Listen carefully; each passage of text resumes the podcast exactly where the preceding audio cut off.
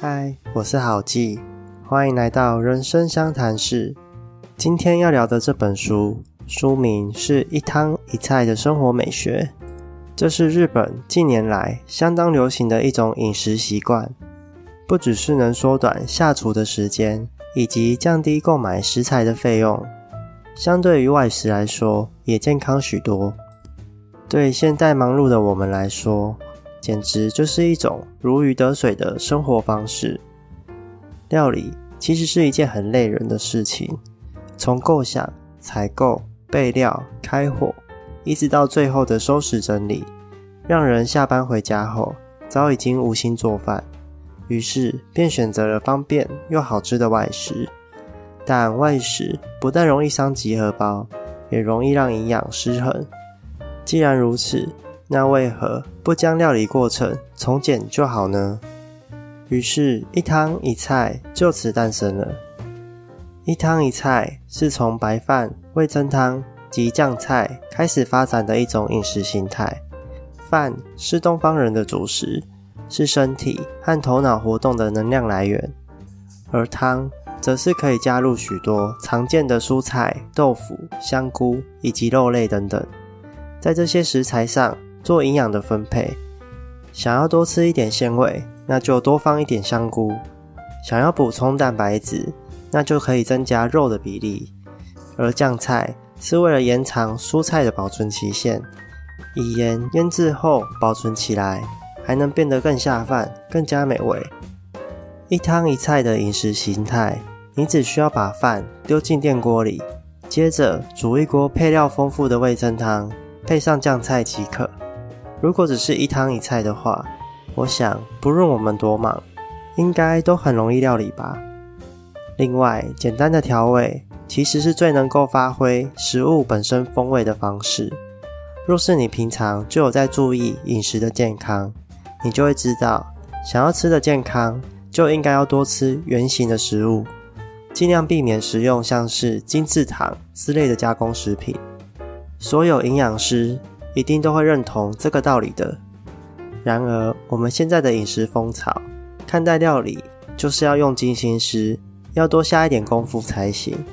一道太过简单的料理，可能还会被嫌弃不已。但对于生活来说，过于繁琐的料理步骤，只会让你失去更多的生活而已。生活其实就是日常习惯的累积，就和整理一样，越简单越好。千万别让料理这件事变成是你的生活压力来源。这也并非是说料理就完全不必花心思。你依然可以把料理当作是兴趣，创造出美味的食物，或是偶尔看心情来点不一样的惊喜，在简单和奢华之间取得平衡，也能是一种幸福。我们可以在口味上做不同的变换，光是味增就有很多种类可以选择，像是一般常见的信州味增和红味增，还有不含米曲的巴丁味增。以及反过来使用大量米曲的西京味噌，又称白味噌。另外还有九州的麦味噌以及仙台味噌等等。吃腻了日本的味道，你也可以考虑改用韩国味噌，也就是俗称的大酱，来作为调味。甚至你还能考虑味噌汤以外的选项。如此一来，根本就不用担心会吃腻啊！简单的料理就能够吃出不同的风味。更不用说配菜不同，汤的味道也会跟着改变。怎么样呢？有没有引起你的兴趣了？其实我们都爱吃美食，特别是外食的诱惑，会让我们难以抗拒，即使花大钱也在所不惜。不过在外面待久了，总会怀念起家乡的滋味，那是一种无可取代的味道，即使它并不怎么美味，但却是如此的熟悉。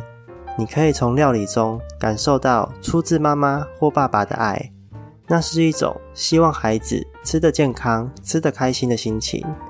也正是因为这种爱，成为我们茁壮成长的养分。只是过去的我们，因为太常吃、太习惯了，所以察觉不出来。只有等到吃不到的时候，才会怀念起那个味道，那个平凡简单的日常料理。或许。才是我们最需要珍惜的食物，不是吗？最后，料理的美味不单只是来自于食物本身，连摆盘、碗筷、氛围都可以是一种提味。将上菜的料理摆设整齐，可以让你的胃口大开。选择自己喜欢的碗筷，可以让你在吃饭的过程中更加舒服。如果再加上自己专属的托盘，你就会更愿意将属于自己的那份食物吃干净。在简单的餐桌上吃喜欢的料理，只需要每天一汤一菜，生活自然也可以活得很美。以上就是这次的内容，听完你有什么感想呢？欢迎在底下留言。喜欢的话也可以帮我订阅、按赞、加分享。谢谢你这次的收听，让我们下次再见，拜拜。